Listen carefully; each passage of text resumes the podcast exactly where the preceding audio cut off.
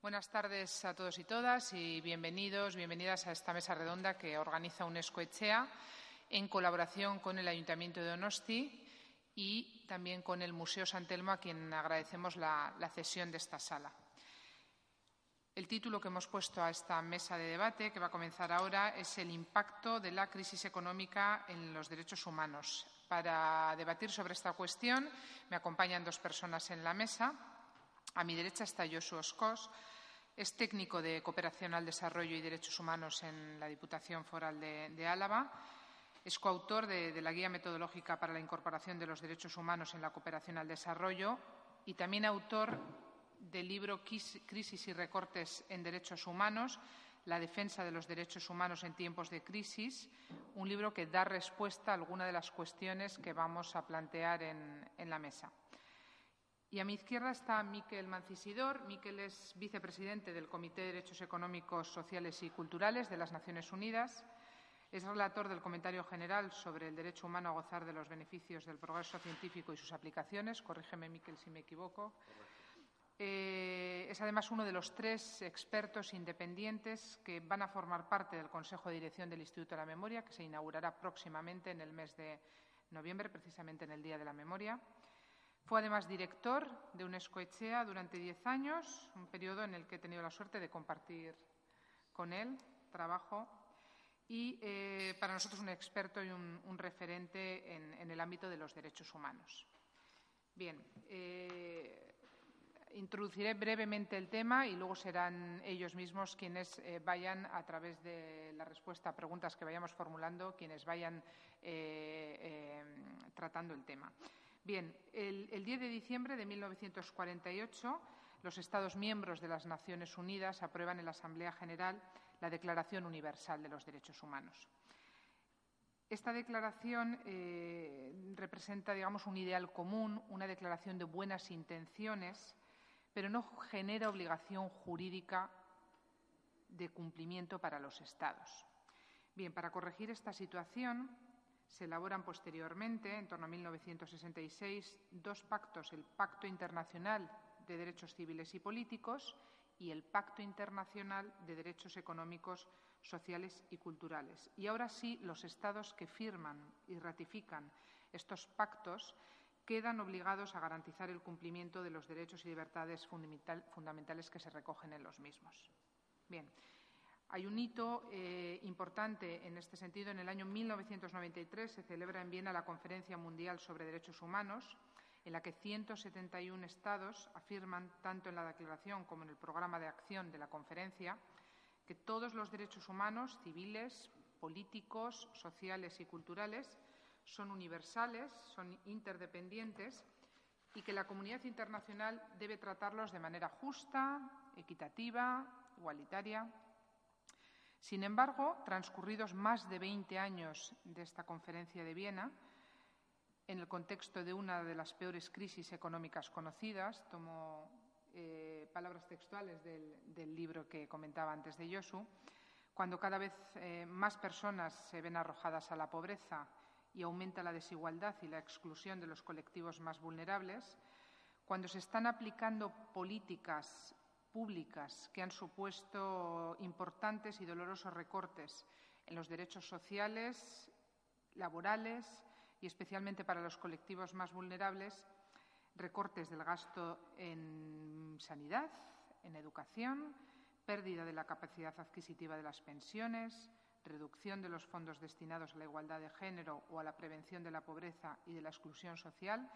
En este contexto, decía, transcurridos algo más de 20 años de la Conferencia de Viena, podemos decir, Josu, que la crisis económica se está convirtiendo en una crisis de derechos humanos.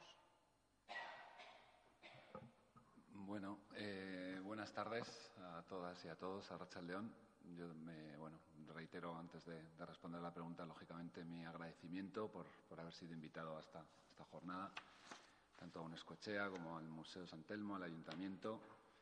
Reconozco que pues, es un placer, además, compartirla con Miquel Mancisidor, al que conozco desde hace muchos años y en el que, bueno, la, la vida nos ha hecho coincidir en algunos momentos y bueno y su presencia en el Comité de los Derechos Económicos, Sociales y Culturales creo que es un motivo de orgullo debería de serlo para el conjunto de la sociedad vasca, ¿no? que haya una persona designada como experta en un comité tan importante, pese al papel que los Estados a veces conceden a la ONU eh, y a todo el sistema. Eh, creo que fue el primer secretario general de Naciones Unidas el que dijo que la ONU no se creó para llevarnos al cielo, sino para sacarnos del infierno. O sea, sin ella estaríamos mucho peor. Yo estoy convencido de eso.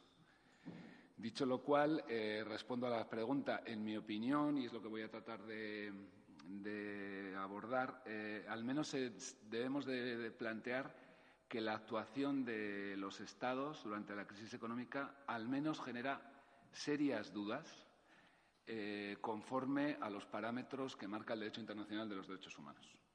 Eh, yo más bien soy de la opinión de que se producen violaciones manifiestas de este derecho internacional de los derechos humanos, pero al menos me gustaría que nos quedáramos con la idea de que existen dudas razonables de que en muchas ocasiones los Estados no se comportan conforme a ese parámetro, a esos parámetros. Y entro directamente. Eh, tenemos que recordar que hay un marco de derechos humanos al que los Estados se han sometido eh, voluntariamente, que no se puede eh, soslayar en periodo de crisis, de, ninguna de las formas. O sea, los Estados hay un marco jurídico, Mónica lo ha avanzado, la Declaración Universal de los Derechos Humanos, pero también otros tratados, el, PIDES, que lo abordaremos extensivamente, el, pacto que regula los derechos económicos, sociales y culturales, que son, por ejemplo, el derecho a la vivienda, el derecho a la educación, el derecho a la alimentación, el derecho a una vida digna, eh, etcétera, etcétera. también el Pacto de los Derechos Civiles y Políticos. Como bien ha dicho Mónica, todos los derechos humanos son interdependientes eh, y no tienen más peso unos que otros. Y los Estados se han eh, autoimpuesto la obligación de eh, diseñar e implementar sus políticas públicas conforme a ese marco jurídico, que, insisto, es insoslayable. Tampoco en crisis se puede, digamos, apartar. voy a empezar por el final y adelanto lo que son algunas conclusiones que luego, si tenemos tiempo, podremos desarrollar. Los derechos humanos no son una opción política que se puede suspender. O sea, no está en la mano o en el poder de los poderes públicos ni de los Estados suspender los derechos humanos. Hay algunas excepciones que no voy a entrar a detallar, pero vamos, como, norma general es un principio básico. Eh, las crisis económicas no eximen, insisto, a los Estados de seguir esas pautas y, una cosa importante, ni les da derecho a asignar prioridad a otras cuestiones o sea, eh, eh, tiene, existe una obligación de dar prioridad a la satisfacción de los derechos humanos, tal y como detallaré más adelante. Todas las políticas públicas de respuesta a la crisis económica, pero cualquier otra política pública, debería, por tanto, formularse dentro de esos parámetros. Y, como digo, las medidas de austeridad, que luego seguramente podremos abordar, plantean al menos importantes dudas en relación a esto. Cuando los Estados deciden tomar eh, adoptar eh, medidas de austeridad. Eh, en concreto, plantean dudas en relación a los principios de no regresión. Es decir, hay un principio básico de que cuando se consigue un nivel de satisfacción de un derecho, supongamos el derecho a la vivienda o a la alimentación, no cabe ir para atrás. No cabe impulsar políticas públicas que deliberadamente supongan un retroceso en ese ejercicio el otro lado de la moneda, la realización progresiva. Es decir, los Estados están obligados a asegurar que la satisfacción de ese derecho X se eh, avanza en el mismo de forma progresiva. La no discriminación. Luego voy a poner algunos ejemplos, pero evidentemente yo creo que caben pocas dudas en relación a que, por ejemplo, cuando el Estado español eh, pone en marcha el Real Decreto famoso de, de la salud de las, de las personas inmigrantes en situación irregular, se produce una situación de discriminación es decir, se está negando el acceso a un derecho a unas determinadas personas por una determinada condición jurídica, en este caso la de ser inmigrantes en situación irregular. Y otro elemento importante, las obligaciones mínimas básicas. Los Estados, además de todas estas obligaciones que he detallado, tienen una obligación añadida que es eh, deben de asegurar la satisfacción de unos niveles básicos mínimos de cada derecho. Esto tiene dudas en relación a que efectivamente eh, hay que ver en cada país qué son esos niveles mínimos básicos, porque efectivamente no es lo mismo el derecho a la vivienda en nuestro entorno que, en otro cualquiera que, ustedes puedan imaginar. Pero en todo caso, debe de haber un ejercicio de definir cuál es el nivel mínimo básico de ejercicio de ese derecho y los Estados tienen la obligación de dar prioridad a esa satisfacción de esos niveles mínimos.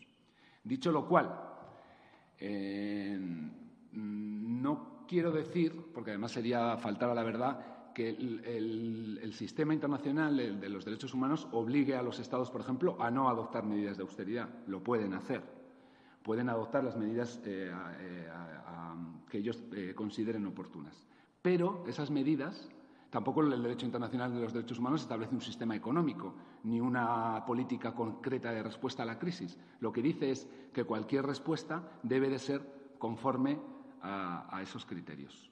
No sé si voy muy rápido. En cualquier momento, por favor, me, paráis y abordamos cualquier, cualquier eh, punto. Em, voy a pasar muy rápido, pero, por ejemplo, eh, mm, por parte del sistema de Naciones Unidas se han establecido algunos criterios de observancia obligatoria, lo de obligatoria es entre comillas, a, la hora de imponer eh, medidas de austeridad. Empezando por un elemento que creo que es esencial y que creo que los Estados se saltan y que luego, pues Miquel seguramente desde su experiencia en el comité, pues podrá mm, eh, corroborar o al menos poner ejemplos que él conoce de, primera mano. ¿no? Pero hay un elemento esencial. La carga de la prueba está en manos del Estado. Es decir, el Estado es el que tiene que justificar la adopción de medidas que puedan suponer una regresión. Y lo tiene que hacer en, relación al conjunto de los derechos humanos. Este es un elemento importante porque eh, casi nunca se hace. ¿eh? Los Estados, cuando aplican eh, medidas de austeridad, pues realmente no hacen esa evaluación previa de decir qué impacto podrían tener y desde luego esa evaluación debería de ser participativa y desde luego esa evaluación debería dar pie a que las personas que van a ser afectadas por esas políticas o esas medidas de austeridad pudieran expresar su opinión. Yo creo que en eso hay fallas importantes. Como decía, ese es el primer elemento que los Estados deben observar a la hora de aplicar medidas de austeridad, pero hay muchos más. Eh, deben de justificar la existencia de un interés estatal imperioso, es decir, eh, que no, vale con, invocar a la disciplina fiscal o al ahorro para, adoptar medidas eh, que supongan recortes en derechos. Deben ser de carácter razonable, temporal y proporcional, lógicamente. Deben de haberse agotado todas las medidas. Insisto, los Estados deben de demostrar que han aplicado estos criterios. La carga de la prueba está en ellos. Deben ser eh, tras el agotamiento de todas las medidas cuando se toman este tipo de, medidas que pueden suponer recortes lo he comentado, deben de tener un carácter no discriminatorio, deben proteger el contenido básico, ese al que hacía referencia, de los derechos. Y una cosa en la que no me cansaré de hacer incidencia, deben asegurar la verdadera participación de las personas afectadas y de los grupos. Yo creo que si este, estos criterios eh, aportados por, la Oficina del Alto Comisionado para los Derechos Humanos los aplicaran eh, o los utilizáramos como una mm, tabla de medir a la hora de coger, y si queréis luego podemos hacer el ejemplo, eh, coger una medida de austeridad aplicada por los, por los Estados, creo que no me equivoco si afirmo que buena parte de estos elementos, desde luego, al menos están en abierta contradicción con el modo y con las políticas que se están adoptando. Eh, cuando se habla de recuperación de la crisis, que es un poco el momento en el que parece que estamos, eh, inicialmente se adoptaron lo que se llaman medidas anticíclicas. Yo no soy economista y en estos temas no voy a profundizar demasiado porque tampoco soy un experto, pero mm, es fácil entender. Las medidas anticíclicas son medidas, digamos, de estímulo a la economía. Inicialmente, para hacer frente a la crisis, se adoptaron esas medidas. Eh, desgraciadamente, en mi opinión, y, de forma rápida, los Estados adoptaron otra política contraria, que eran las, medidas famosas de, la austeridad. Y cuando hablamos de todas estas medidas, mm, volvemos a plantear eh, desde mi posición serias dudas, por ejemplo, si se están utilizando el máximo de los recursos disponibles, que es otro de los planteamientos que el derecho internacional de los derechos humanos establece. ¿no? Em, esta, utilización o la obligación de, esta utilización del máximo de los recursos disponibles impone limitaciones a la libertad del Estado a la hora de adoptar, eh, a la hora de adoptar políticas. Por ejemplo, eh, ¿cuántos, ingresos se generan y cuánta parte de esos ingresos eh, se utilizan para dar satisfacción a todos estos elementos que os he contado antes, el, contenido básico de los derechos, la realización progresiva, etcétera, etcétera. Es decir, por ejemplo, eh, mm, para cada Estado habría que analizarlo de forma concreta, pero cuando mm, eh, estamos en un periodo de crisis donde los recortes, donde los derechos se ven afectados, en, mi opinión, un Estado tiene difícilmente justificable la utilización de porcentajes elevados, entre comillas, de gasto militar, por ejemplo. Yo creo que ahí hay una contradicción eh, evidente, ¿no?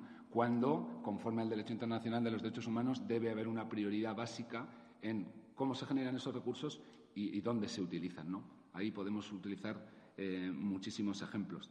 Lo mismo cabe decir a la hora de asegurar eh, la satisfacción de esos niveles mínimos básicos que aseguren una vida digna para todas las personas, independientemente de su condición. Y yo aquí no voy a entrar, eh, aunque quepan matizaciones, que si luego, luego queréis abordamos, pero para mí eh, todas las personas que están bajo la jurisdicción de un Estado son titulares de los derechos humanos. Todos los derechos para todas las personas. Y no podemos hacer distinciones en función, por ejemplo, de su situación administrativa. Yo creo que ahí también podríamos hablar largo y tendido. Eh, los Estados deben de evitar las medidas deliberadas que, deliberadamente eh, suponen una regresión en el disfrute de los derechos. Y vuelvo al ejemplo de, la salud. Eh, cabe lo mismo decir con respecto a la, igualdad. El principio de la igualdad y la no discriminación son elementos esenciales de la normativa de los derechos humanos. poner en práctica una norma que deliberada o no, deliberadamente o no, eh, provoca que grupos de por sí ya más vulnerables vean eh, mm, limitado su acceso al ejercicio de los derechos, en principio y conforme a, la legalidad, es, eh, incompatible. Y acabo ya para luego ya seguir con, más preguntas. para mí hay una idea central que como ciudadanía debemos de defender, es nuestro derecho a participar en el diseño en la ejecución y en la evaluación de las políticas públicas. Y yo creo que convendréis conmigo que mm, escasamente participamos en el diseño, nulamente participamos en la ejecución y nulamente participamos en la evaluación de las políticas públicas, entre otras razones porque muy pocas veces se evalúan. Y muy pocas veces se evalúa algo que para los que estamos en esta mesa es central, que es el impacto de las políticas públicas en el disfrute de los derechos humanos. Seguramente habéis oído hablar de las evaluaciones del impacto de género, que se llevan años haciendo, afortunadamente. Eh, es decir, eh, cualquier política pública es fácil suponer que no es neutra. Tiene un impacto diferente en hombres y en mujeres. Cualquier política pública. Se lleva años trabajando sobre eso. Pues tenemos muchos kilómetros por recorrer también a la hora de hacer las evaluaciones de impacto en relación a los derechos humanos todas las políticas públicas, o al menos las de cierta envergadura, deberían de, previamente a su eh, renovación, ser evaluadas para ver qué impacto tienen en los derechos humanos. Y si estas políticas o estas eh, medidas de austeridad que han sido aplicadas eh, ahora se les aplicara una evaluación de impacto de derechos humanos, yo creo que serían absolutamente negativos los resultados de esas evaluaciones porque a todas luces eh, las medidas de austeridad han supuesto recortes en, los derechos. Y acabo con una idea central. Las medidas de austeridad no son la única alternativa posible. Yo creo que eso es una idea central. Son una, alternativa mm, eh, elegible, es decir, tienen, los estados pueden elegirlas, pero hay otras alternativas y los estados deben de analizarlas todas de forma pública y con la participación de la ciudadanía. Y hasta aquí me paro y luego seguimos. Gracias, Josu. Miquel, eh, muchas de las medidas de austeridad que mencionaba Josu, muchos de los recortes que comentábamos eh, antes, eh, los están aplicando estados que son parte del Pacto Internacional de Derechos Económicos, Sociales y Culturales y que, como decíamos, en principio tienen la obligación jurídica de mejorar progresivamente y sin retroceso, y creo que esto se dice así literalmente, el acceso universal a bienes y servicios pues, como la sanidad, la educación, la vivienda, la seguridad social y garantizar condiciones equitativas, satisfactorias de trabajo. No es una cuestión de caridad de los Estados, sino que es una obligación jurídica. Podemos decir, eh, conociendo estas medidas de austeridad, que los Estados están incumpliendo el Pacto de Derechos Económicos, Sociales y Culturales. Y es más, ¿qué mecanismos tienen las Naciones Unidas para hacer un seguimiento del cumplimiento o no cumplimiento de este pacto y qué consecuencias tendría para los Estados no cumplirlas? Vale, es que recasco. Bueno, eh, para empezar, yo también eh, quería agradecer a los eh, organizadores la invitación y, obviamente tanto a Mónica como a ellos sus, muy amables palabras en la presentación. Con Josué he compartido mucho desde nuestros primeros pasos profesionales que los compartimos en, México y con Mónica también he compartido diez años preciosos de, trabajo, entonces pues para mí es un es un placer eh, compartir esta mesa con ellos. Eh, yo creo que estamos pocos y, ya es un poco tarde y, estamos cansados. Eh, yo tal vez lo que voy a hacer es contestar a tu pregunta de una forma un poco provocadora, un poco a contracorriente, dando algunas ideas que pueden contrastar con lo que se ha dicho no porque lo que se ha dicho no sea correcto, sino porque también hay otras realidades que se suman a, eh, ese dibujo.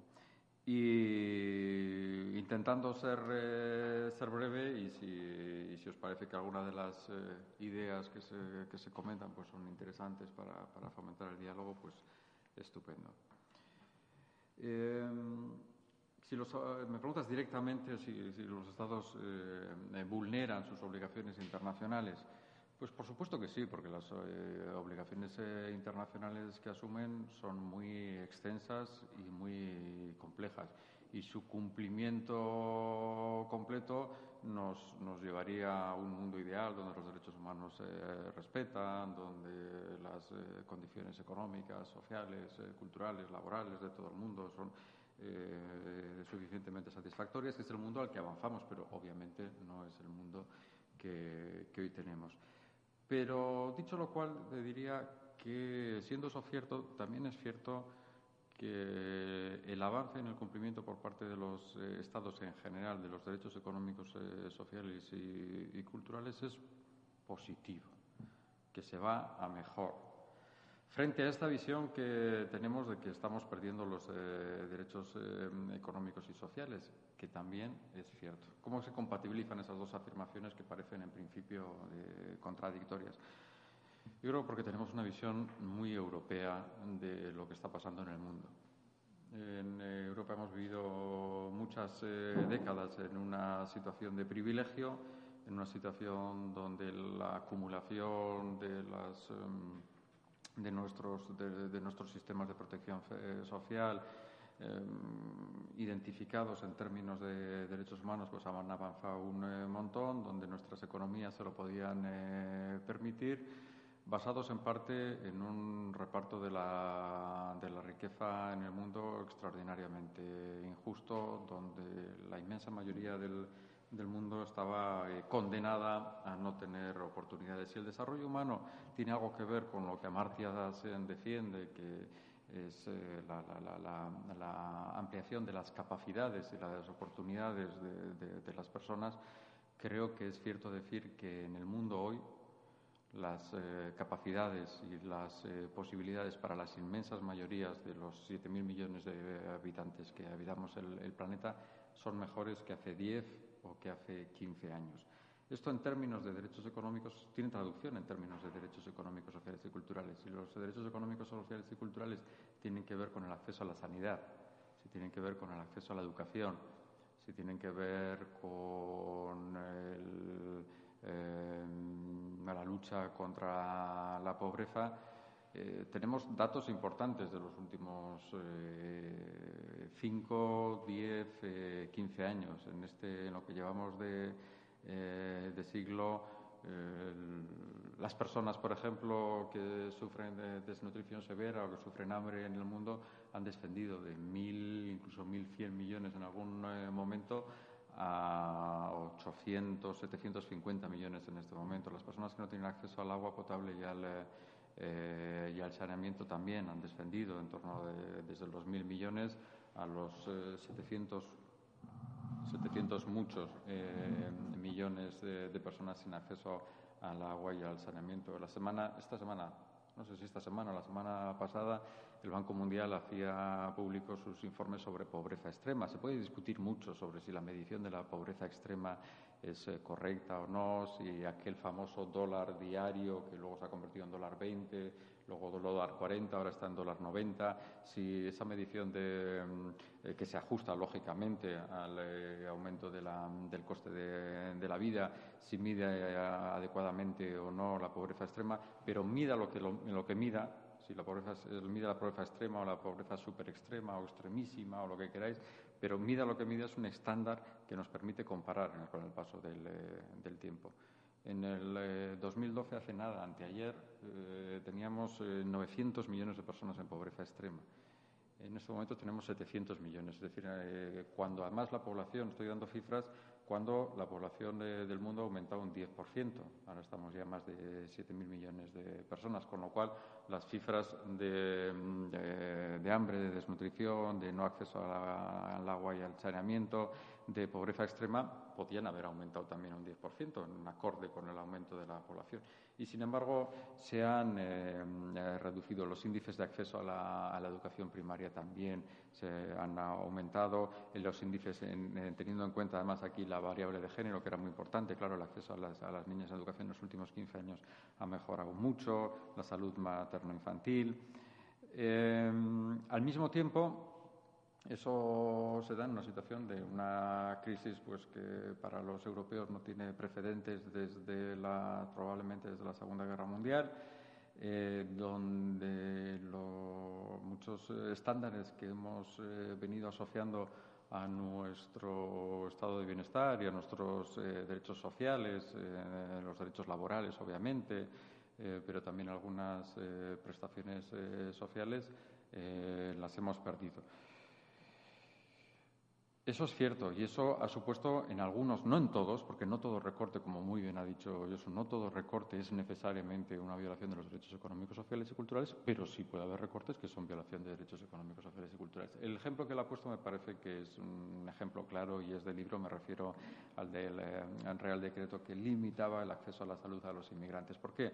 Porque recortes, como él muy bien ha dicho, en el eh, derecho internacional eh, de los derechos humanos y acorde también eh, a nuestro Pacto Internacional de Derechos Económicos, Sociales y Culturales, medidas de autoridad y medidas de austeridad y recortes se pueden dar con las condiciones que se hayan que se han explicado ya, que se demuestre que son necesarios, que estén justificados, que sean proporcionales, que no afecten a obligaciones eh, mínimas, que tras el paso de esa situación que, eh, de emergencia que justificaba el eh, recorte se recuperen, etcétera, etcétera. Pero hay un, criterio que en ningún caso se puede vulnerar, que es el principio de no discriminación.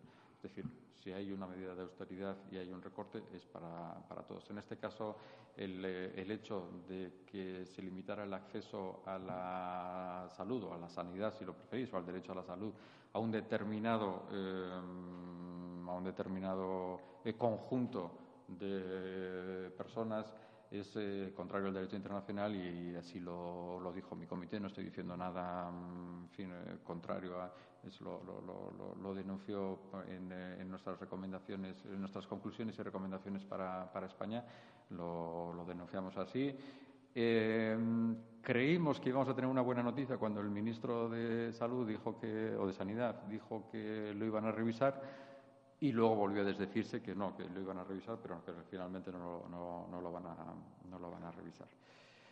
Eh, por lo tanto, vivimos en un continente que quiere proteger sus, sus, sus eh, derechos económicos eh, y sociales, que yo creo que no sabe cómo hacerlo en el, en el panorama internacional, que las herramientas eh, que, estamos acostumbrados para protegerlo ya no nos sirven que el, el mundo ha cambiado, eh, eh, se subraya que ha cambiado para mal, algunas cosas habrá cambiado para mal, pero en muchas eh, cosas ha cambiado para dar oportunidades a cientos y miles de millones de personas que en otros momentos estaban condenados a no tenerla. Con lo cual yo creo que tenemos que ver el, eh, mundo que nos ha tocado vivir con, eh, con claroscuros, con luces y, sombras. Eh, por poner un tema de actualidad que hemos estado examinando en el comité, el de Grecia, por ejemplo. Fue muy curioso en el, examen de, de Grecia estudiamos mucho las negociaciones y los acuerdos que, Grecia concluyó o tuvo que concluir, como queráis, con, eh, con, la Troika, que no se puede llamar con la Troika, o con la Comisión Europea, o con la Unión, o con el Eurogrupo. Tuvimos que preguntar a todas las partes eh, directamente si se había hecho algo tan sencillo como una evaluación en el impacto del disfrute de los derechos humanos en las negociaciones que se estaban llevando, que es algo que la Unión Europea recomienda a todos los terceros países. Pues bien, no se ha hecho en las negociaciones con, eh, con, Grecia ninguna evaluación sobre el impacto que en el disfrute de los derechos económicos que son obligatorios tanto para la Unión Europea como para Grecia iba a tener la, la, gestión de, esos acuerdos. Y en ningún caso, como bien ha dicho Jesús, se pone en cuestión el hecho que los acuerdos deban existir y el hecho que las medidas de austeridad deban existir. Eso ahí no, no, no, no entramos. Lo que sí entramos es que en caso de que se negocien la Unión Europea debería aplicar los mismos estándares que tiene para los eh, terceros y hacer esos, eh, esas negociaciones con algún tipo de evaluación de impacto de derechos humanos que, como os digo, no se han hecho. Es decir, tenemos un mundo muy complejo donde efectivamente hay, por una parte, pérdida de derechos eh, de disfrute de derechos económicos y sociales. Por otra parte, tenemos una Europa que tiene pues, contradicciones eh, importantes, como lo hemos visto en otro, en otro tipo de, crisis eh, reciente, pero bueno, lo que vamos en estas negociaciones con, eh, con Grecia y al mismo tiempo tenemos un mundo que frente a horrores tremendos también nos ha tocado pues, examinar la situación de los derechos económicos, sociales y culturales en estados claramente fallidos como Sudán. ¿no? Incluso Burundi, Burundi no es, tan, no, es tan horroroso como la situación en Sudán, pero claro, Sudán es una situación ya eh, pues, pues, pues, pues, pues, muy extrema. ¿no? Eh, pero frente a estados fallidos y donde, claro, la, la, la, situación del disfrute de la salud, la educación o la lucha contra la pobreza, pues eh, es, lamentable, es de, dar pena. Tenemos a un montón de mm, estados que tradicionalmente hemos eh, asociado o que siguen siendo países del sur y siguen siendo países pobres, pero que presentan unas cifras de mejoras en el acceso a la salud, en el acceso a la educación, en la equidad de género, pues que creo que es importante recoger y reconocer, eh, conocer y estimar con, eh, con cierto optimismo porque mm, son parte también y parte positiva de este mundo tan, tan complejo que nos toca que nos toca vivir y que como digo pues hay muchas muchas sombras pero también hay también hay luces. Muchas gracias, eh,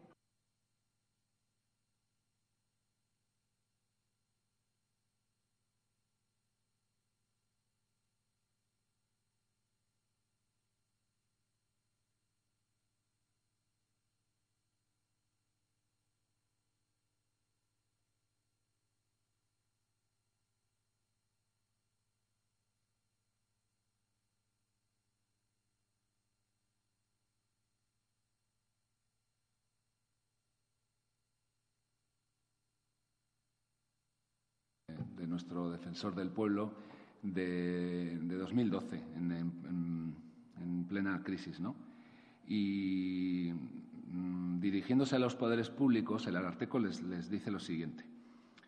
Los poderes públicos tienen la gran responsabilidad de impedir que la crisis económica se convierta en una crisis de derechos humanos. El saneamiento del sistema financiero, la reducción de la prima de riesgo y el cumplimiento de los objetivos de déficit no pueden realizarse a expensa de los derechos humanos. Es en periodos de tormenta cuando los poderes públicos deben hacer valer su liderazgo para responder a las necesidades de la ciudadanía. Y ahora lo destaco, lo que a continuación voy a leer. Es el momento de decidir si la salud, la vivienda, la educación o la expresión de ideas en público son derechos humanos o meros privilegios reservados para tiempos de bonanza económica. Yo creo que ese es el quid de la cuestión.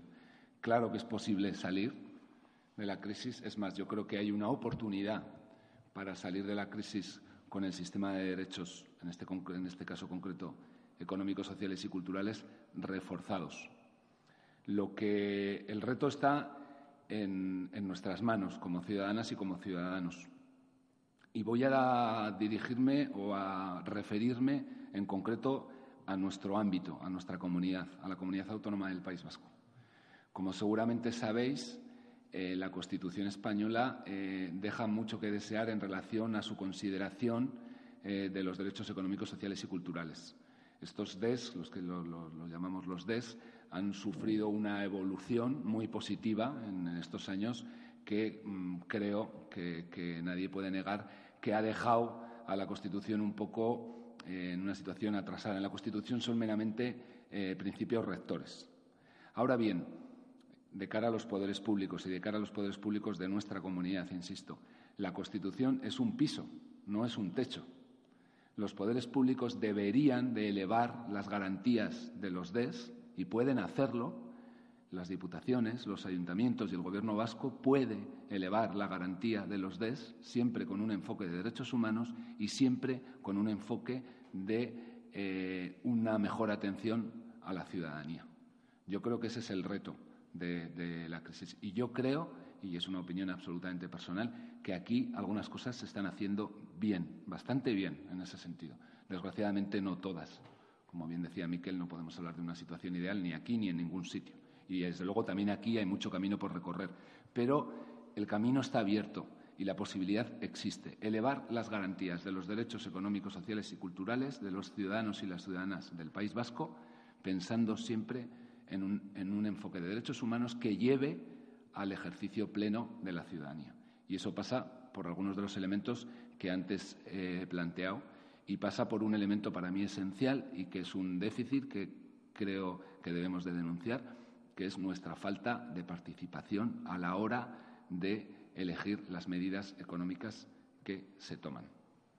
Yo creo que eh, también es una eh, responsabilidad por nuestra parte no atender a esa falta de participación y no, no organizarnos. Es decir, hasta que, por ejemplo, no ha existido una plataforma de afectados por la hipoteca organizada que ha puesto sobre la mesa el drama de personas que más o menos conscientemente creo que fueron engañadas a la hora de someterse a unos créditos que difícilmente iban a poder eh, hacer frente. Pero más allá de esa percepción, que es una percepción absolutamente particular, hasta que no existió una plataforma de personas afectadas, no fuimos como sociedad conscientes de que la vivienda la vivienda es un derecho, no es un privilegio.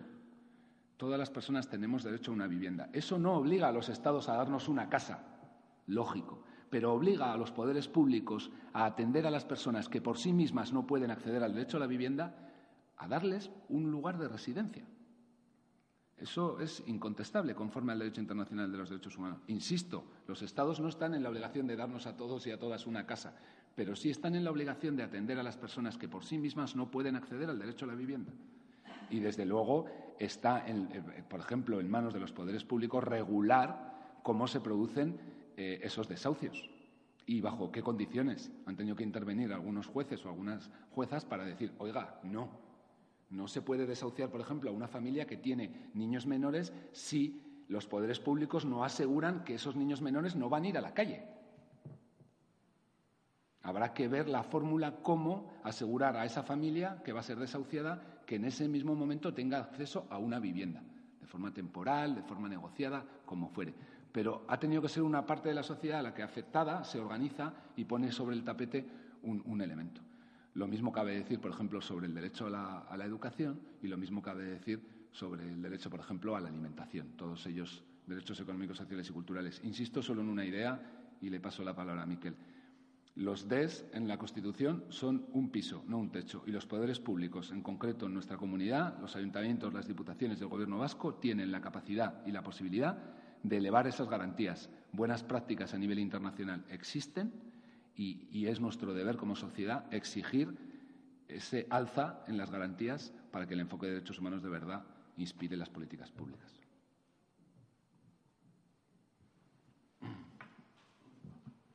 la misma pregunta, entiendo. Pues, la verdad es que yo os he contestado también que poco más que suscribir puedo hacer.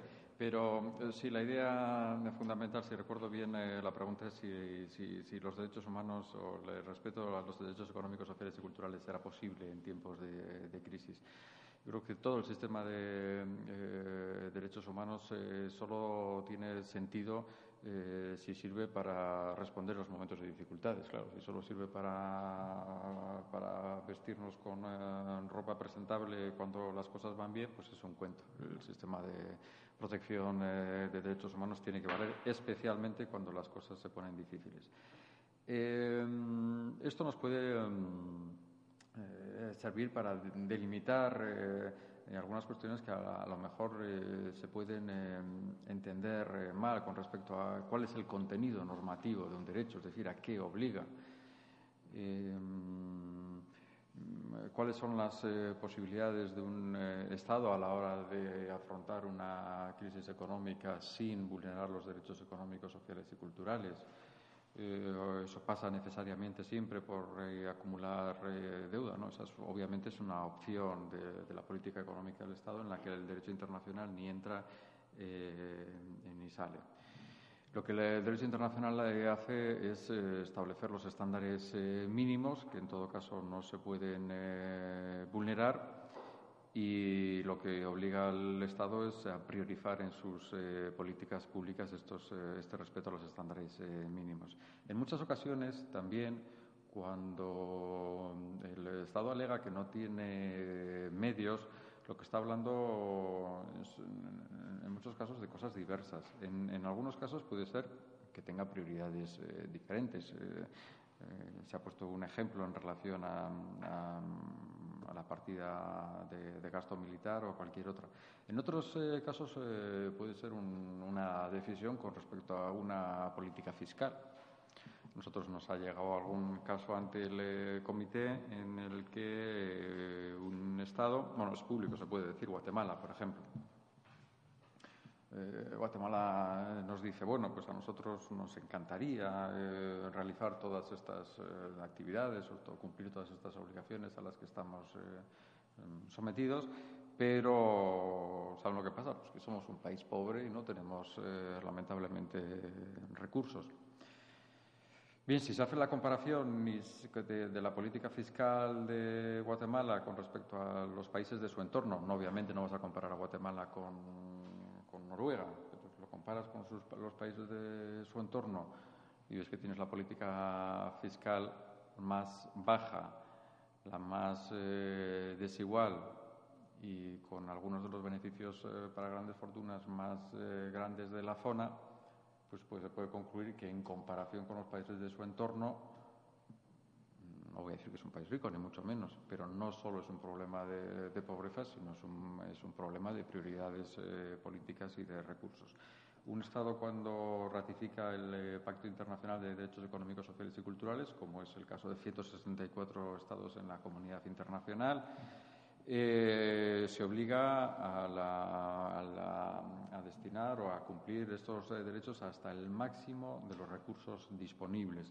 En principio, cuando este, este, pacto se aprobó, parecía que aquello del máximo de recursos eh, disponibles era algo mm, que, era muy difícil o imposible de objetivizar, que no se podía medir, que no se podía controlar, por lo tanto no se podía eh, exigir, que correspondía eh, 100% a la política económica, que es obviamente soberana del Estado. A través de los años que han pasado, desde el 77, que es cuando este pacto entra en vigor, ha habido pues, muchísima doctrina y alguna jurisprudencia que nos ha permitido aprender a medir eh, y, a, comprender que en algunos casos este, cuál, es el margen, el mínimo, el umbral eh, de este máximo de recursos disponibles a veces sí se puede medir y en casos como el de Guatemala eh, obviamente se puede, se puede dar una respuesta que no la pobreza y no la, ni la pobreza ni la, ni la crisis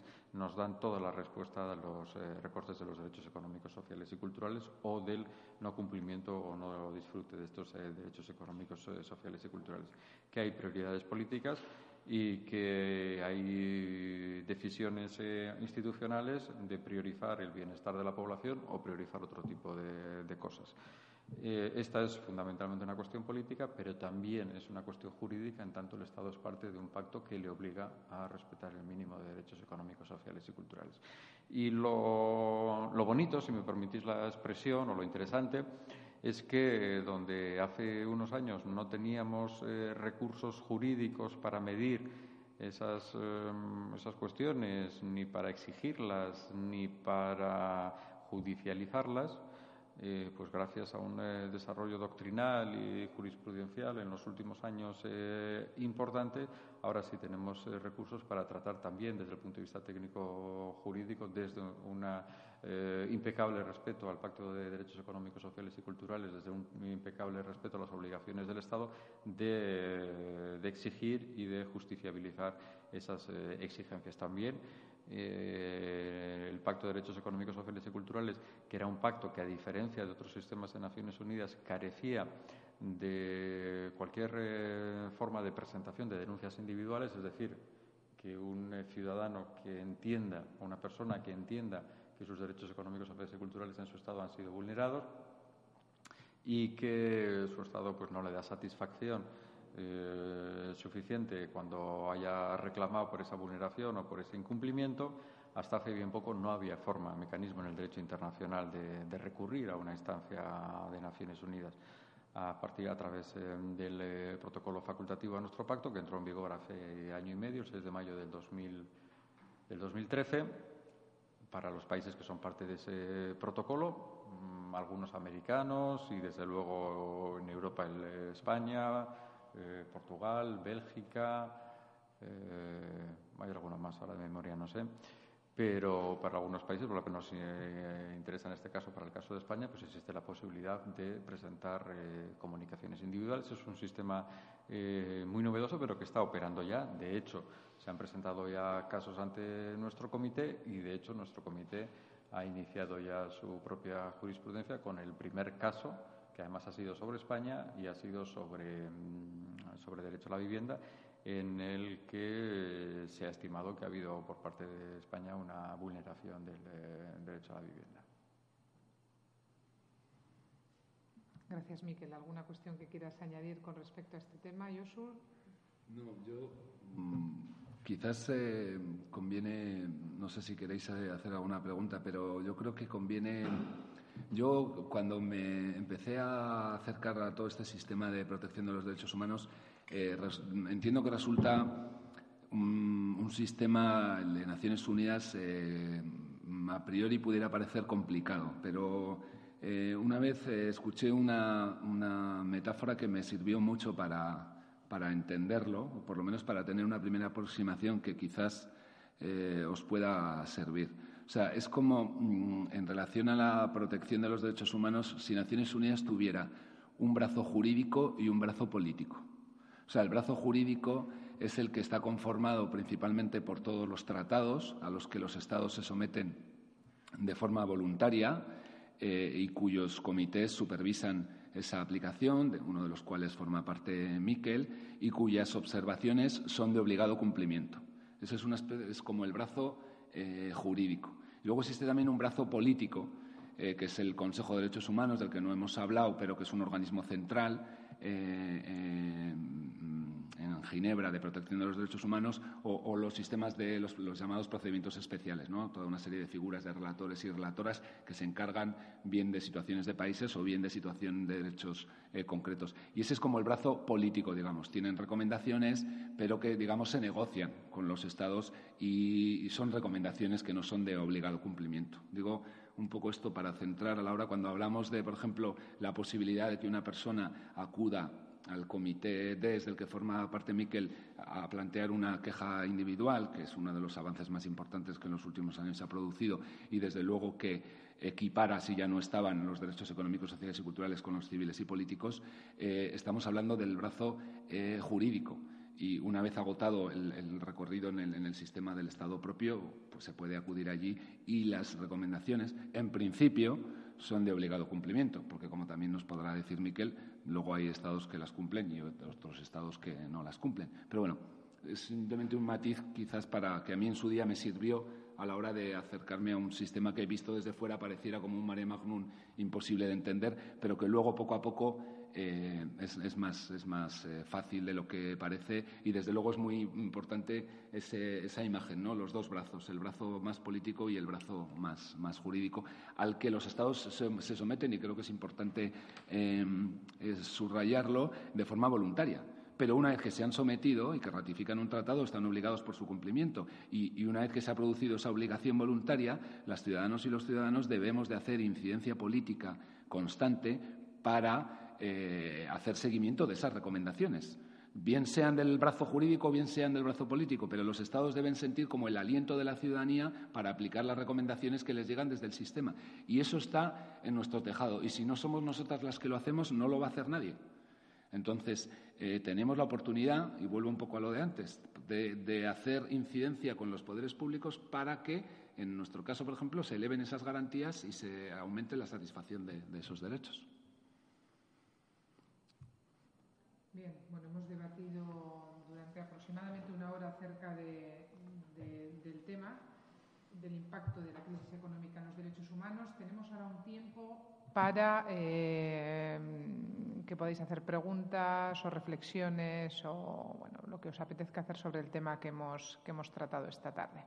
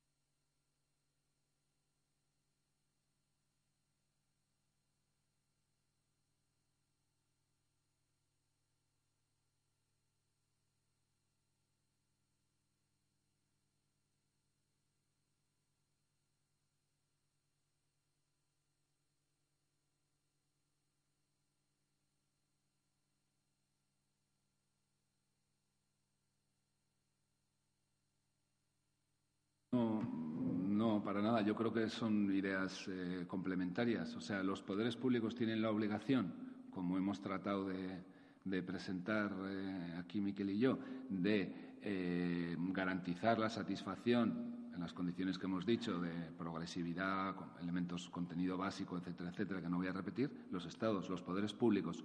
Una cosa importante, cuando un estado se somete a un tratado internacional de derechos humanos es de aplicación a toda su estructura administrativa. Es decir, nosotros podemos invocar, cuando nos relacionemos con la Diputación de Guipúzcoa o con el Ayuntamiento de Donosti o con el Gobierno vasco, el Pacto Internacional de Derechos Económicos, Sociales y Culturales, porque es, de obligado cumplimiento también para ellos. Y yo creo que en eso eh, la, idea se ha establecido clara y llanamente. ¿no? Entonces, los poderes públicos, los nuestros, están obligados a aplicar eh, los contenidos de esos tratados y es responsabilidad de la sociedad. Yo creo que hasta el momento no hemos sabido hacerlo de, la mejor forma posible, eh, hacer un seguimiento de esa responsabilidad y hacer incidencia para que esa responsabilidad se lleve a buen término. No, e, evaluar yo le llamo, cuando yo he hablado de evaluar, eh, me refiero en concreto a, la evaluación de las políticas públicas. Los poderes públicos, o sea, por ejemplo, un ayuntamiento. Sí. Sí. Los, un ayuntamiento que tiene un programa de infancia, por ejemplo, de guarderías, eh, atención preescolar, eh, debería de evaluar si esa política pública no, no, no si esa política pública tiene impacto, sino debería de evaluar qué impacto tiene esa política pública en los derechos humanos. Eso es a lo que yo me refiero. O sea, todas las políticas públicas de cierta envergadura deberían. ¿Cómo? Perdona. Es decir, que ellos evalúen el impacto que crean esas políticas públicas. En el disfrute de los derechos humanos.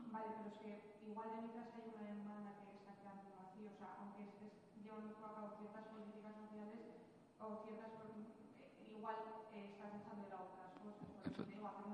Sí, sí. el impacto de la política social y la demanda Son, son dos caminos paralelos. Ahí, está también el papel de la sociedad, en hacer incidencia en aquellos aspectos de los derechos que no se cumplen. Efectivamente, si no hay una política pública en relación a la protección de los menores no acompañados, por ejemplo, que llegan a nuestra sociedad, por poneros un ejemplo, la primera eh, reclamo que debe plantear la sociedad es que exista una política pública de atención a esa realidad. Luego ya habrá tiempo de evaluarla, pero primero que exista, lógicamente. Pero son caminos paralelos. Pero desde luego los poderes públicos no hacen otra cosa que política pública. Y esa política pública, en todos los aspectos, en cualquiera, cualquier ejemplo que queráis que analicemos, tienen un efecto y un impacto en el disfrute de los derechos humanos por parte de las personas. Y ese impacto se debería de evaluar siempre con un enfoque de derechos humanos que eleve las garantías de, de, las ciudadanos y ciudadanas para, para, tener un nivel de vida eh, mínimo y digno para, para, todas las personas, que al final es de lo que estamos hablando. ¿Qué son los derechos económicos, sociales y culturales?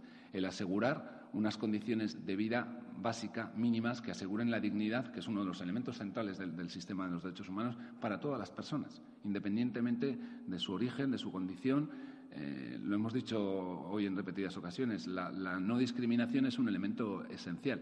Las personas somos titulares de derechos y en eso sí que no caben fallas.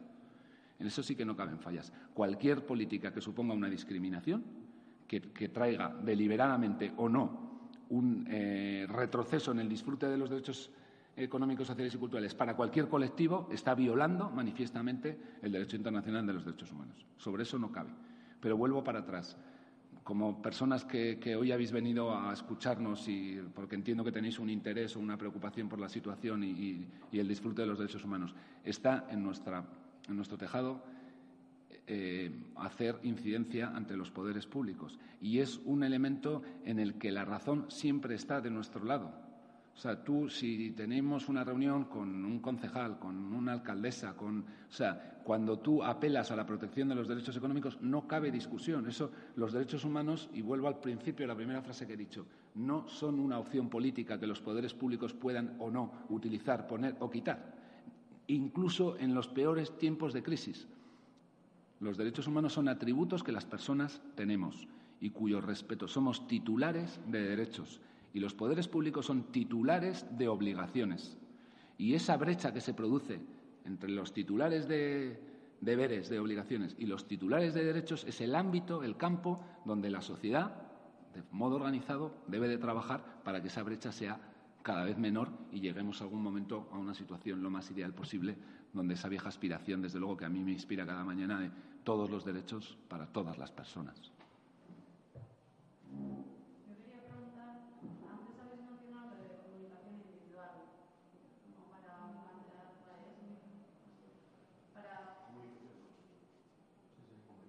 Sí.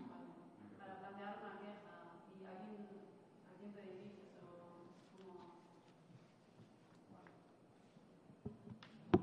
No, has dicho bien, eh, comunicación o demanda, son, es, es, es, lo mismo. El sistema de eh, comunicaciones eh, individuales es, es, el sistema clásico de los comités de Naciones Unidas para presentar demandas individuales. En caso de que haya eh, una persona que sienta que el derecho protegido por ese pacto ha sido vulnerado, que le ha dado la oportunidad a su Estado de rectificar, es decir, que ha agotado sus, eh, los recursos internos, que ha demandado y en el eh, sistema interno no se le ha dado eh, satisfacción suficiente eh, en ese caso, poder eh, presentar su denuncia o su comunicación ante un comité internacional. Este es un sistema que los de derechos eh, civiles y políticos tenían ya desde los años, eh, principios de los 80, yo creo, me puedo equivocar en este dato, pero bueno, tenían ya desde hace, desde hace muchos años.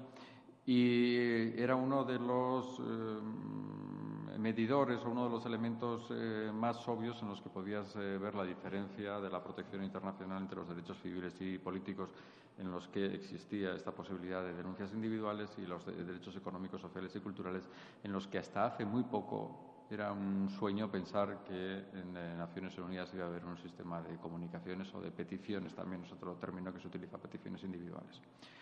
Eh, en parte, en gran parte, por la movilización y por el trabajo de la sociedad civil, se creó un grupo de trabajo para la preparación de un protocolo facultativo a nuestro, eh, a nuestro Pacto Internacional de Derechos Económicos, Sociales y Culturales que permitiera la presentación. Permite otras cosas, pero bueno, lo que vamos ahora es la presentación de denuncias individuales. Este mm, eh, protocolo fue aprobado el 10 de diciembre del 2008, me acuerdo la cifra, no porque la fecha, no porque yo sea bueno en, eh, fechas, sino porque eh, fue, coincidió con el 60 aniversario de la Declaración Universal de los Derechos Humanos. Fue una forma muy buena, además, de celebrar el 10 de diciembre el 60 aniversario de los derechos humanos. entró en vigor en mm, en la presentación del décimo instrumento de ratificación que se hizo para lo que son estas cosas relativamente rápido. Es un em, protocolo que tiene, por lo tanto, en este momento no tiene más que pues, seis o siete años. Eh, ya digo, año y medio de entrada en, vigencia y en este momento son 24 los estados eh, parte de este protocolo, lo cual pues, nos gustaría que fuera más, pero tampoco es un mal ritmo para lo que son este tipo de cosas.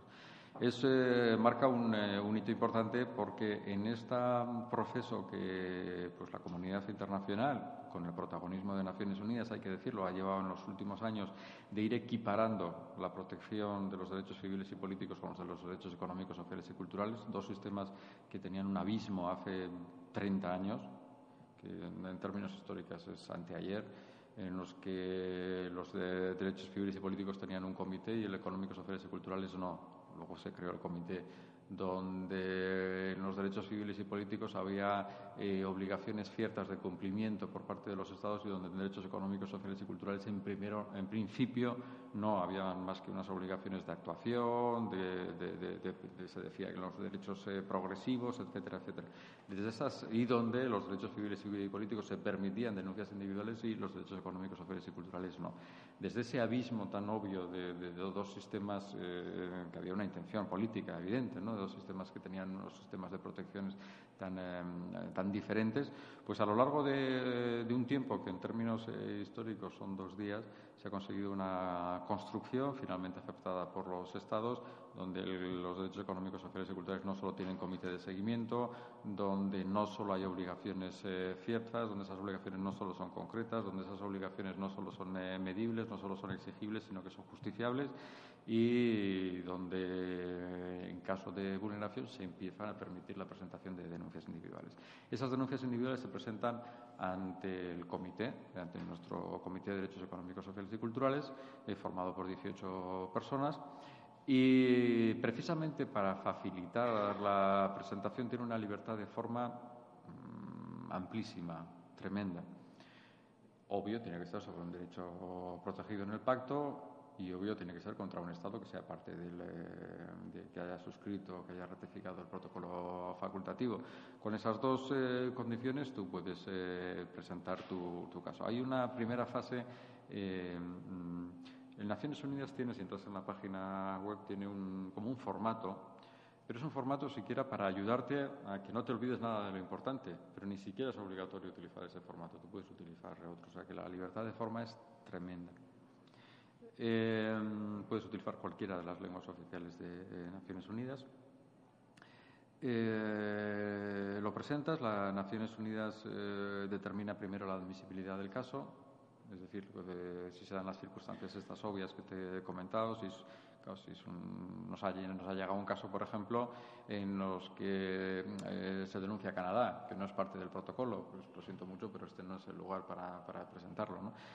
Eh, tras el primer paso que es la admisibilidad, se da el siguiente. Mm, el, eh, perdón, el primer paso es el registro y el segundo paso es la admisibilidad. La admisibilidad eh, viene a estudiar los criterios menos obvios. Los dos primeros que hemos dicho, si es algún derecho contenido en el pacto y si es un Estado, son objetivos obvios y no hay que discutirlos. Pero hay otros que son más discutibles. Por ejemplo, Has agotado los recursos internos que hemos dicho que en principio es necesario. Este en principio en el derecho internacional era un absoluto. Tenías que agotar completamente los derechos, esperar a que tu máximo tribunal, el derecho, el, tribunal, pero que, que fuera constitucional, superior, supremo, en cada, en cada sistema el que sea, eh, resolviera sobre, sobre tu, tu caso. Eh, pero este sistema de agotamiento de recursos internos ha ido resquebrajando por distintos motivos, en algunos casos porque por motivos de seguridad no se exige a la víctima eh, recurrir ante su propio sistema. Eh, en otros casos de dilación excesiva, puede haber sistemas en los que tu caso lleva 10 años sin que te, sin que te respondan. Ya sabemos que la, justicia que, que, se dilata demasiado no es justicia, entonces puede haber algunas excepciones. Puede haber casos en que tu máximo mm, eh, sistema, órgano del sistema judicial tenga ya una jurisprudencia muy asentada sobre ese caso. Entonces tú digas, bueno, ¿para qué me voy a gastar todo este dinero? Voy a llevar cinco años ante, el sistema, ante mi Tribunal Constitucional cuando ya tengo estas siete sentencias previas que me dicen que la jurisprudencia del, Tribunal Constitucional está uniforme y asentada en, en este sentido, entonces me van a decir lo mismo. Eh, eh, se puede también eh, discutir las cuestiones de por, ratione tempori se dice que es, bueno pues si, la violación de la que se está hablando ha sido cometida con posterioridad a la entrada en vigor del, eh, pacto. Bueno, pues una serie de cuestiones eh, técnicas que no vienen al caso. Si eh, se entiende que todos estos elementos condicionantes previos se, dan en el caso, se pasa del, momento de admisibilidad al momento del estudio de fondo o de los con contaminación del inglés nosotros le llamamos de los méritos del, del caso. Y bueno, pues eh, ya digo, nuestra experiencia todavía es breve porque nuestro procedimiento es muy, es muy joven. Tenemos en este momento ocho casos presentados. En, este, en el anterior eh, sesiones, eh, en el anterior periodo de sesiones resolvimos este que he mencionado sobre el derecho a la vivienda de España y en este eh, caso, en este último periodo de sesiones, la, semana pasada, eh, resolvimos sobre la admisibilidad de otros dos casos que también tenían que ver con España. En este caso los declaramos eh, inadmisibles por, por ser la, la vulneración que se, que se alegaba previa a la, a la entrada en vigor del, del pacto. Pero En el caso de inadmisibilidad, no, porque los eh, casos eran inadmisibles. No, en el eh, anterior, nosotros, como he comentado, hemos resuelto todavía solo uno en los que se ha entendido que ha habido una vulneración del derecho a la vivienda por parte de. En, eh, nuestro, en nuestro caso, en Naciones Unidas hay un palabro un poco que se llama, es un sistema cuasi jurisdiccional. Los eh, estados, por, eh, al ser parte del, eh, protocolo facultativo, se obligan a cumplir las sentencias. Pero desde luego es obvio que los cascos azules no vienen a, España ni a ningún país a imponer el cumplimiento de, de las resoluciones de nuestros comités. Dicho lo cual, en general se cumplen el Estado prefiere cumplir las, eh, las, eh, las obligaciones eh, internacionales que no cumplirlas. En general se cumplen. Hay casos en los que no. ¿Eh?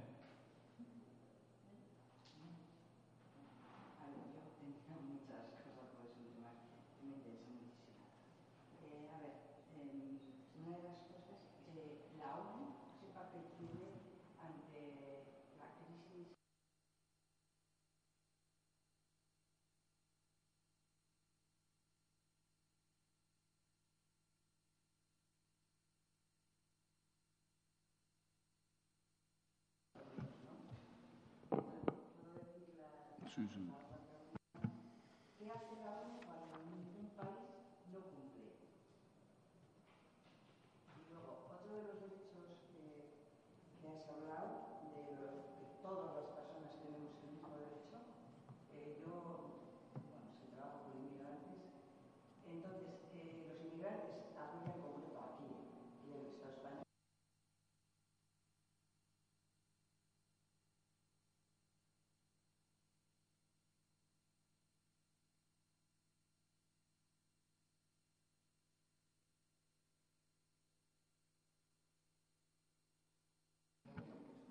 Bueno, yo creo, yo creo que Miquel es la persona más indicada porque, dado su pertenencia al sistema, pero yo me adelanto a, apuntar solo dos ideas y, acto seguido le doy a la palabra a Miquel. la ONU en relación a la inmigración no solo mm, debe decir, sino dice. O sea, otra cosa es que luego los Estados hagan o no hagan, pero desde luego el alto comisionado de Naciones Unidas para los Refugiados, eh, Antón Guterres, no deja de denunciar las políticas europeas y no deja de hacer llamamientos a la Unión Europea a cambiar esas políticas en relación a la inmigración. Hay que entender el mensaje, el tipo de lenguaje que se utiliza en estos llamamientos. O sea, no se hace un llamamiento incendiario ni se califica a la Unión Europea como terrorista, pero eh, se pone eh, en entredicho eh, la política europea en relación a la inmigración. Yo creo que, por ejemplo, Antonio Guterres lo ha dicho en, reiteradas ocasiones.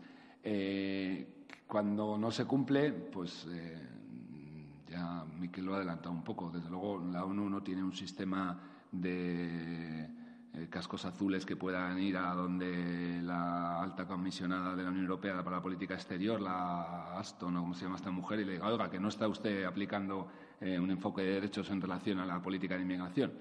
Pero también coincido con lo que ha dicho Miquel, eh, los Estados en general eh, se cuidan bastante de no cumplir con esas recomendaciones. Lo que pasa es que tú estás hablando, claro, de una política tan global, o sea, em, evaluar la política de la Unión Europea en relación a la inmigración, ni siquiera hay una política europea común en relación a la, a la inmigración.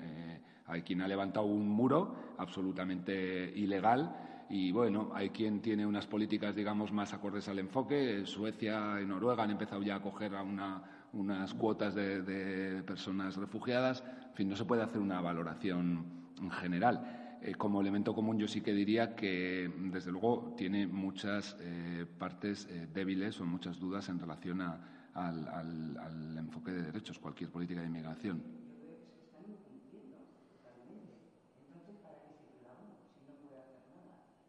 Bueno, sí, sí puede, ya, sí puede, pero... Hmm.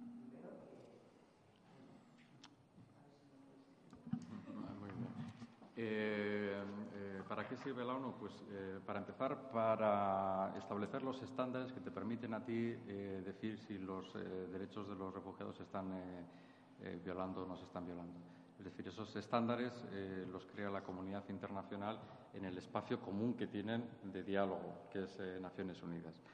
Eh, Naciones Unidas y las obligaciones internacionales hay que entenderlas también en, su, en, su, en su marco, que es el derecho internacional. Y el derecho internacional público es distinto a nuestro derecho interno. Un derecho internacional público tiene normas eh, en las cuales eh, la capacidad de obligar viene establecida también por la voluntad del propio Estado de sentirse obligado por esas obligaciones. Es decir, si un Estado no quiere ser parte de un, eh, pacto, mm, nadie le puede obligar. Hay mínimos, estándares mínimos de derechos humanos que vienen establecidos ya por el derecho internacional general que no tienen que ver con los pactos internacionales. este sistema del derecho internacional es imperfecto. Nadie está defendiendo lo, contrario. Eh, pero es lo mejor que la comunidad internacional eh, ha inventado en los, que quiera siglos que, llevamos haciendo. Es decir, una construcción histórica, es una construcción eh, humana donde hace tan solo pues hace 70 años, que en términos históricos es nada, es, anteayer, sería impensable pensar que los derechos humanos era una cuestión internacional, es decir, los, los estados podían hacer con eh, sus ciudadanos lo que les plazca y ningún eh, agente externo eh, podía inmiscuirse en su soberanía y, mm, pues poner límites al, trato que el Estado pudiera, pudiera dar a sus, a sus ciudadanos. En el 45, eh, a través de la Carta, en el 48, a través de la Declaración Universal, ese, mm, eh, ese respeto mínimo que el Estado debe dar a sus, a sus eh, ciudadanos o a las personas que están bajo su, su control empieza a ser tímidamente objeto de interés legítimo de la comunidad internacional. Es decir, que otro agente puede empezar a interesarse. En el 66 eh, y con la entrada en vigor de los pactos en el 77, eh, este interés legítimo se convierte en un interés eh, ya jurídico, es decir, con instrumentos jurídicos y con obligaciones ciertas, en las que algunos estados empiezan a quererse obligado, verse obligado. nuestros comités, por ejemplo, nacen en el 85. Estos sistemas de, presentación de demandas individuales, como hemos visto, son muy recientes. Con esto quiero decir que es un eh, camino en el que en los últimos 15, 20, 30, 50 años hemos eh, avanzado un montón, que no es perfecto, que si le pedimos a las Naciones, eh, si le pedimos a las Unidas que resuelva el desarrollo humano y la paz en el mundo, la vamos a condenar de inmen porque es imposible, no lo va a hacer. Ya nos quedamos tranquilos, no lo va a hacer. ¿Eso significa que es un fracaso? Eso, no, no, estoy, estoy preguntando. Lo que significa es que la, comunidad internacional está compuesta por los actores eh, públicos, por los estados, por la sociedad, por nosotros, eh, por nosotros mismos y como construcción histórica humana pues es muy, es muy imperfecta. Tiene cosas muy valiosas como el establecimiento de los estándares que nos permiten eh, establecer quién está y quién no está violando los derechos humanos y que nos permiten avanzar a un mundo en que progresivamente ese respeto a los eh, derechos humanos es, cada vez mejor, sin negar que hay, mientras tanto, pues eh, eh, horrores cotidianos en todas las partes del mundo. Los estándares, en este caso, que hablas de la, de la cuestión de los, de los desplazamientos de refugiados, eh, están eh, establecidos también por Naciones Unidas, eh, por, los, por los tratados y tratados que en este caso son seguidos su cumplimiento y sus obligaciones y su implementación por la, por la Oficina del Alto Comisionado para los Refugiados que es uno de los organismos de Naciones Unidas que, bueno, yo diría que, que mejor funciona. Con respecto al cumplimiento de cómo hacer operativo el, cumplimiento de las eh, recomendaciones de los eh, comités, pues de nuevo es un sistema imperfecto, pero es un sistema que da ciertos resultados, que es mejor que no tenerlo. Eh, cuando los comités hacemos recomendaciones, o en este caso resoluciones, ya son frente a, comunicaciones individuales, cada comité hace un seguimiento frente al estado de ese cumplimiento.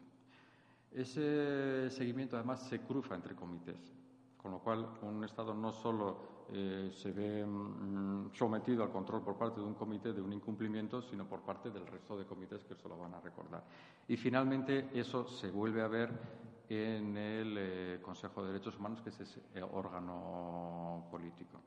La experiencia es que el, bueno, pues el porcentaje de cumplimiento de las resoluciones nos gustaría que fuera más, pero bueno, también es, eh, también es importante y desde luego es eh, algo que no teníamos hace tan solo cinco años y que lo tenemos bienvenido ya llegará el momento de mejorar el sistema.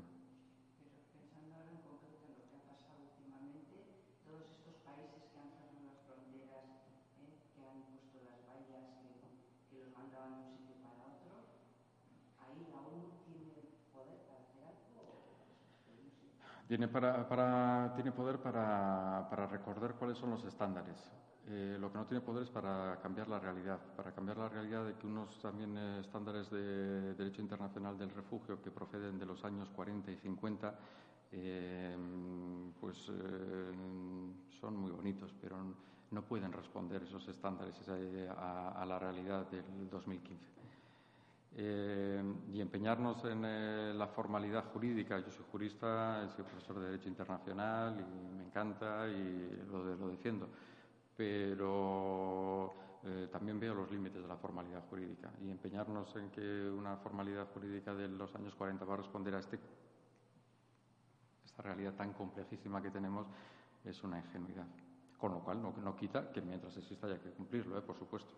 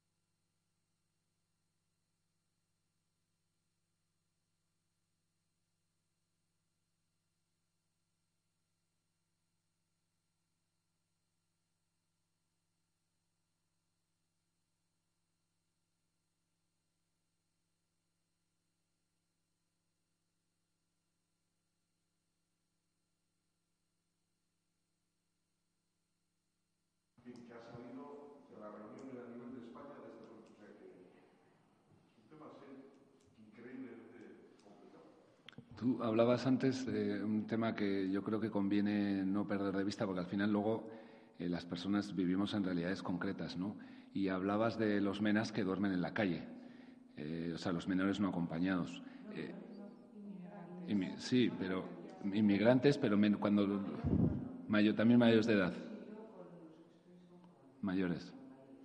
en cualquier caso, yo creo que lo que sí que podemos hacer como sociedad organizada es primero eh, acompañar a esas personas, creo que debemos hacerlo, es decir, que mientras estén en la calle, pues, no sé, tengan mantas, un café y un bocadillo, pero sobre todo, como sociedad organizada, hacer incidencia a los poderes públicos y denunciar que es la responsabilidad, es obligación de los poderes públicos, que además tienen capacidad para hacerlo, eh, al menos mm, garantizar unos elementos mínimos de esos derechos de los que estamos hablando. Yo creo que nuestro papel fundamental es ese. Acompañar como sociedad organizada, que existen ONGs al efecto para que trabajan en ese ámbito, pero sobre todo hacer ese tipo de incidencia y llamar la atención a los poderes públicos que tienen la responsabilidad, la obligación y la capacidad de atender. Porque por mucho que se nos quiera decir, no estamos hablando de una invasión. O sea, no estamos hablando de que en Donosti hay 5.000 personas durmiendo en la calle.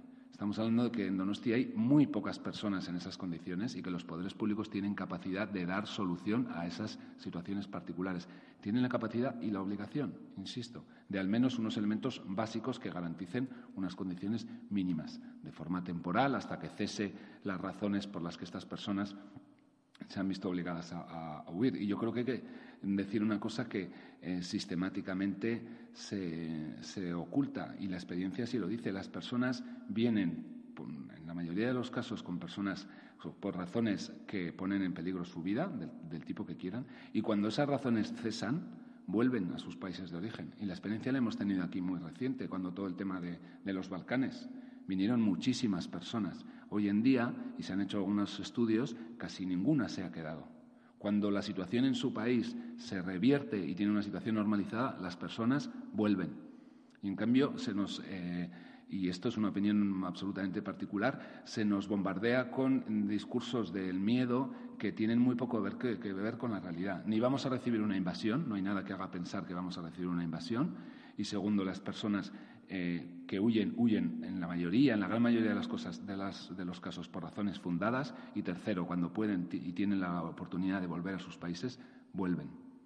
Entonces, mientras tanto, lo que cabe de los poderes públicos es una política que trate de asegurar unas condiciones básicas mínimas para todas las personas. Eso, en mi opinión, ¿eh? más allá de lo que diga el derecho.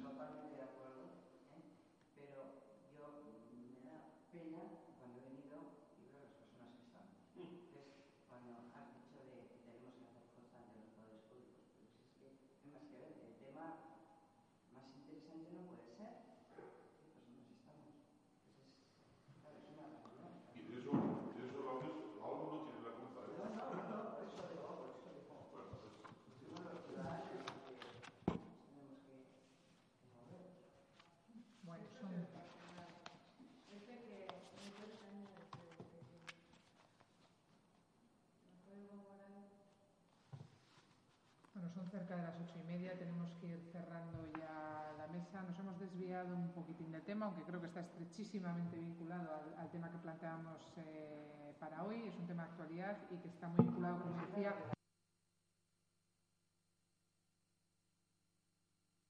Eh, muchísimas gracias por, eh, por acercaros a, la mesa de debate. Gracias a Josu y a Miquel por vuestras aportaciones. Eta